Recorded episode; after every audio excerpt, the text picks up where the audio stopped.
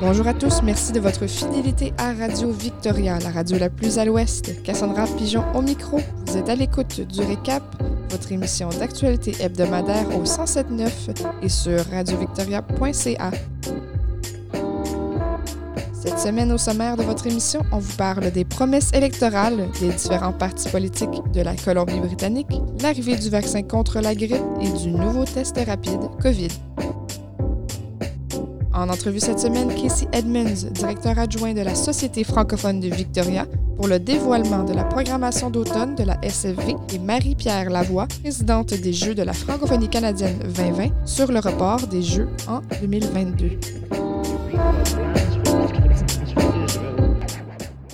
Mais avant de passer à vos actualités, Radio Victoria et la Société francophone de Victoria organisent un débat électoral le vendredi 16 octobre prochain. Le débat sera de midi à 13h30. À suivre sur radiovictoria.ca et sur Facebook Live. Toutes les informations sont à retrouver sur radiovictoria.ca par oblique débat. Tout de suite, vos actualités locales.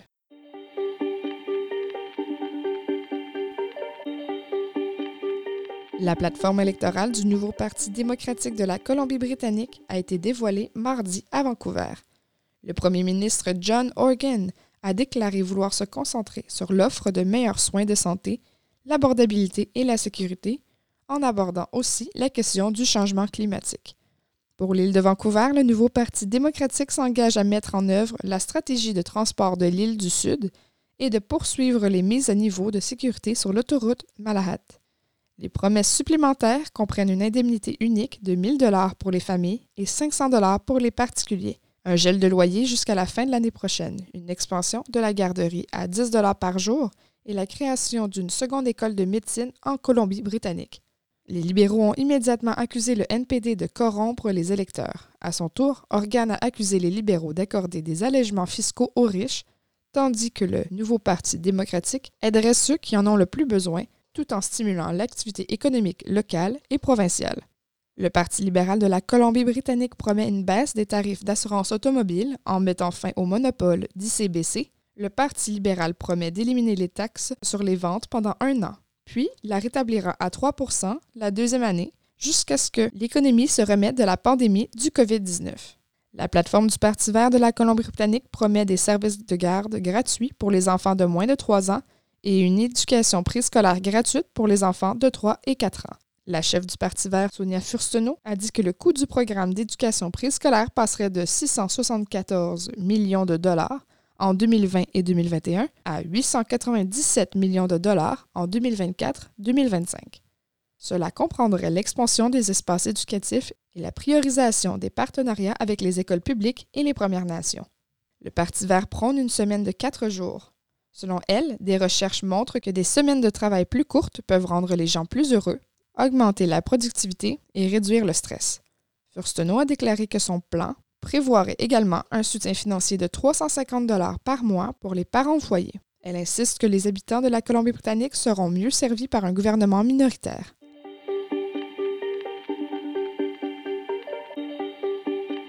D'après les responsables d'Island Health, le vaccin contre la grippe arrivera sur l'île de Vancouver la semaine prochaine. Cette année, en raison du COVID-19, la demande pour ce vaccin est accrue.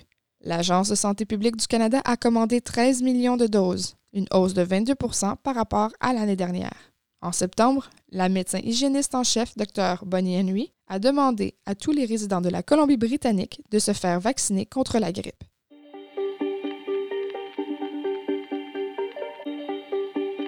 Santé Canada a approuvé trois tests rapides pour dépister la COVID-19 qui peuvent être analysés dans une pharmacie ou un cabinet médical et ne nécessitent pas de laboratoire. Le gouvernement fédéral a un contrat pour en acheter 7,9 millions et le premier envoi devrait arriver la semaine prochaine. Ce nouveau test rapide COVID-19 pourrait fournir les résultats en 13 minutes au lieu de deux jours et être disponible dans les pharmacies à travers la province. Jusqu'à présent, la Colombie-Britannique utilisait uniquement un test qui nécessitait des instruments spécifiques et des techniciens qualifiés. Avec des résultats plus rapides et une meilleure administration, les tests pourraient s'étendre pour inclure toute personne sans symptômes, comme les voyageurs ou les personnes qui veulent assister à un spectacle. Des stations de tests pourraient être ajoutées aux zones à haut risque, comme les maisons de soins de longue durée. Jeudi, la médecin hygiéniste en chef Dr Bonnie Henry a annoncé 110 nouveaux cas de COVID-19 dans la province, dont un dans la régie de la santé de l'île de Vancouver et 13 cas actifs. Malgré une centaine de nouveaux cas par jour durant les deux dernières semaines, le taux de séropositivité dans la province reste faible. Ce taux est calculé en divisant le nombre de nouveaux cas détectés par le nombre de tests administrés. Selon CBC News, ce taux était d'environ 7% dans les premières semaines de la pandémie. Or, depuis deux semaines, il est sous la barre des 2% En cette fin de semaine de l'Action de grâce, la docteure Henry a demandé à tous et toutes de ne pas mettre ses proches en danger. Soutenez votre famille en n'organisant que de petites célébrations. Soutenez vos amis et voisins en leur donnant toujours suffisamment d'espace pour être en sécurité. Et soutenez nos équipes de la santé publique en prêtant attention à votre état de santé et en restant chez vous, a déclaré la docteure Henry.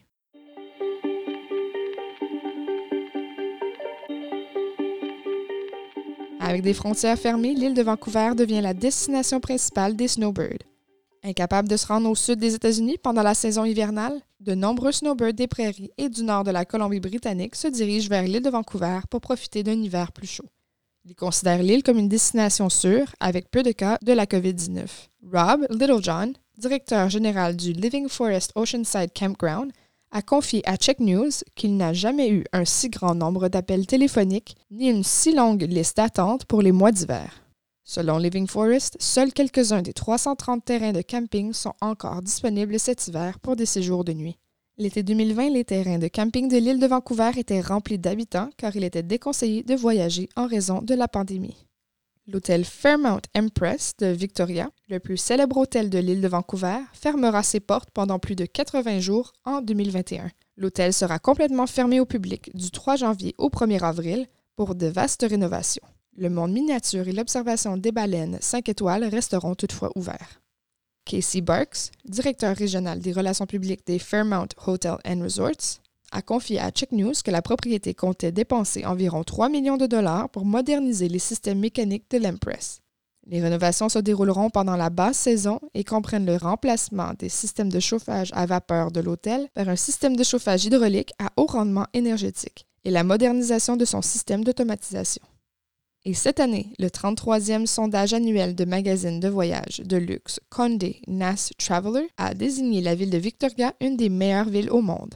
Classée huitième parmi dix villes, la beauté, la gastronomie et l'hôtel Empress de la capitale de la Colombie-Britannique ont été loués, ainsi que toute l'île de Vancouver. C'était vos actualités pour cette semaine. Alors la pandémie a évidemment forcé le report de nombreux événements, dernier en date les Jeux de la francophonie canadienne 2020. Les Jeux avaient déjà été repoussés à 2021, mais le comité organisateur a dû les repousser une seconde fois. Pierre Chauvin s'est entretenu avec Casey Edmonds, directeur des Jeux, et Marie-Pierre Lavoie, la présidente des Jeux. Effectivement, les Jeux n'auront pas lieu en 2020. D'ailleurs, euh, on est déjà passé le mois de juillet, on est déjà passé cette date-là. On avait fait un premier rapport à 2021 et là, on s'est, on a décidé de faire un, deuxième rapport, mais cette fois-ci en 2022. L'esprit des jeux, c'est de rassembler des jeunes d'expression française ensemble euh, pour qu'ils se côtoient, pour qu'ils apprennent à se connaître, pour qu'ils apprennent à connaître la réalité de l'autre, mais aussi partager la leur. Et donc, euh, comme vous l'avez dit, avec l'incertitude de la pandémie, ce n'est juste pas possible. Ce n'était pas possible en 2020 en 2021, ça serait encore très difficile et on espère que les choses euh, se régleront pour 2022. C'est aussi une question de logistique. Euh, en ce moment, avec toutes les incertitudes, euh, les jeux se trouvent à être une, une position assez précaire pour prendre une décision puis aller de l'avant. Il y a nos engagements pour tenir les jeux euh, et principalement l'achat des billets d'avion pour tout déplacer ces jeunes-là. Ben, présentement, le déplacement interprovincial euh, pour la Colombie-Britannique est encore découragé pour les événements sportifs. Donc, c'est des éléments comme ça qui, qui posent dans, nos, dans notre prise de décision et qui fait en sorte que ben, au stade où on est, si on va de l'avant, ben, on prend le risque qu'on va engager euh, ces dépenses-là, puis on va commencer à, avancer dans la réalisation du projet pour en, effet se le voir annulé. Puis vraiment, le comité organisateur ainsi que l'équipe, euh, c'est ce qu'on veut éviter à tout prix. On, veut voir la réalisation de ce projet-là et de cet événement-là en Colombie-Britannique. Puis on veut être rassuré qu'on, que le comité organisateur sera en mesure de le faire de façon sécuritaire,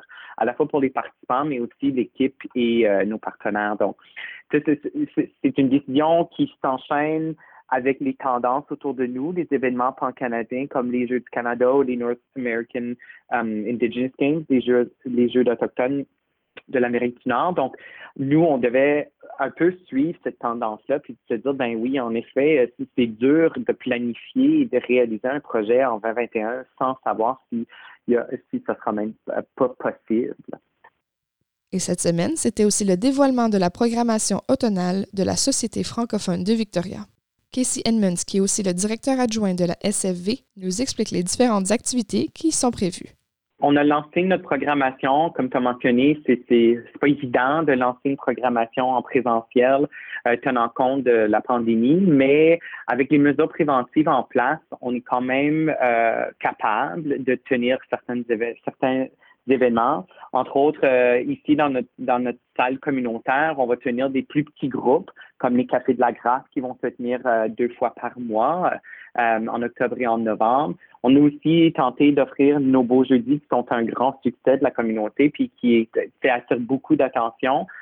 surtout à la suite de la Plaza Franco cet été. Donc, on a fait un partenariat avec un nouveau restaurant qui s'appelle The Hallway, qui est sur Douglas, la capacité étant de 75 personnes, plus style restaurant, donc les gens sont invités à s'asseoir. C'est pas comme un vrai beau jeudi où les gens peuvent se promener de table en table pour discuter avec d'autres personnes, mais l'emplacement est quand même tel qu'on voit tout le monde, on est capable de se voir puis de se dire un, un, allô.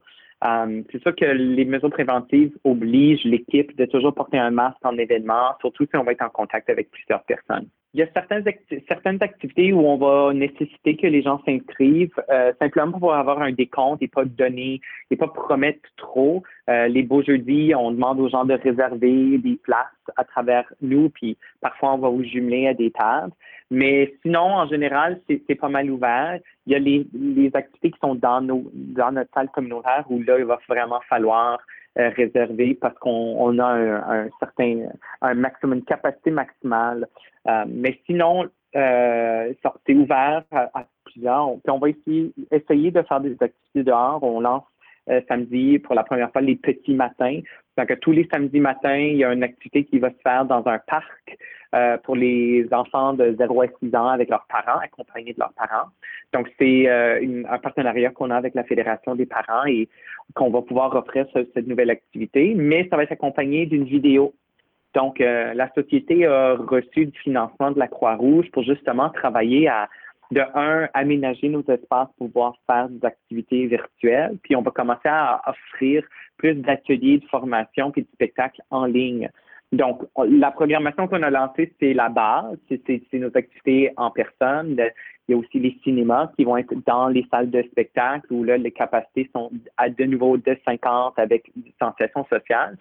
Euh, ou avec notre spectacle de Noël au Victoria Event Center. Puis après ça, on va offrir d'autres activités plus en virtuel. Donc, il faudra juste euh, regarder notre site web, voir le calendrier et euh, abonnez-vous à notre Facebook pour en savoir plus. Entrevue à retrouver en intégralité sur radiovictoria.ca.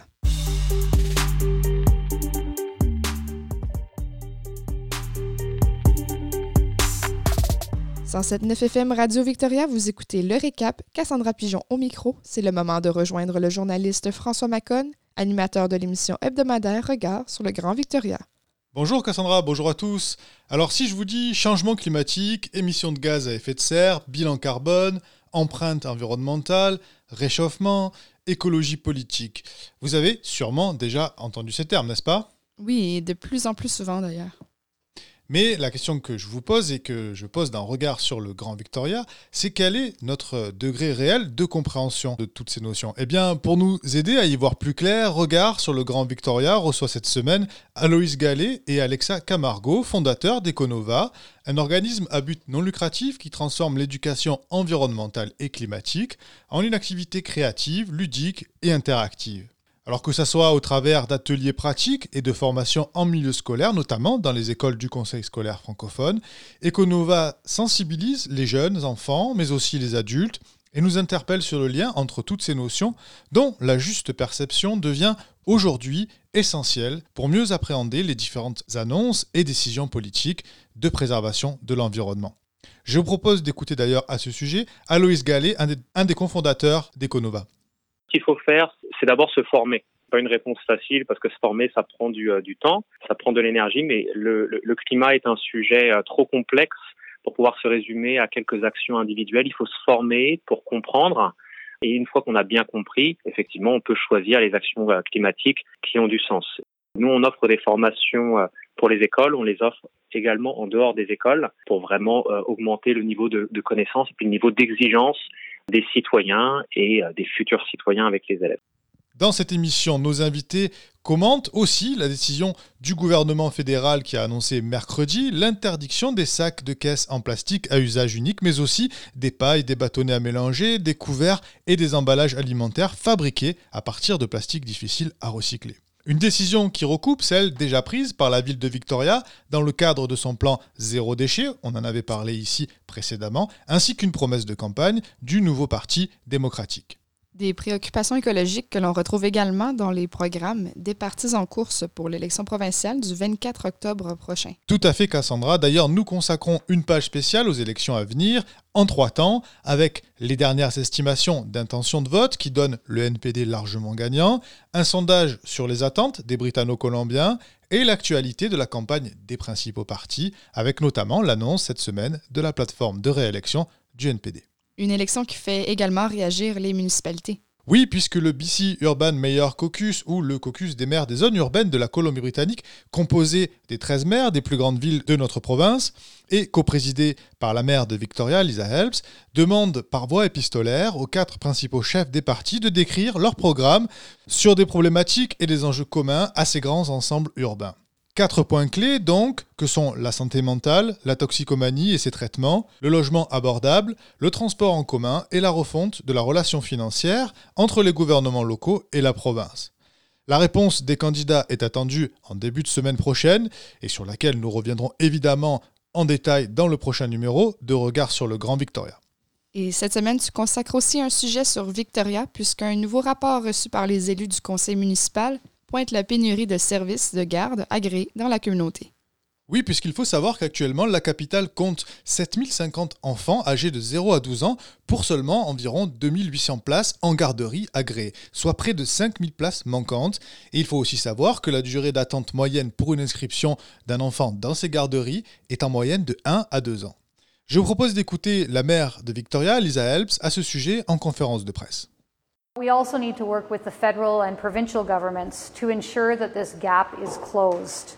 Childcare mm-hmm. is key to a strong economy, key to women's participation in the workforce, and it's critically important for our recovery. We sent the research to staff and asked them to report back very soon with bold and creative ideas. Council looks forward to working with staff and with the community and to continue to work on this very, very important issue and to close that 4,000 space gap.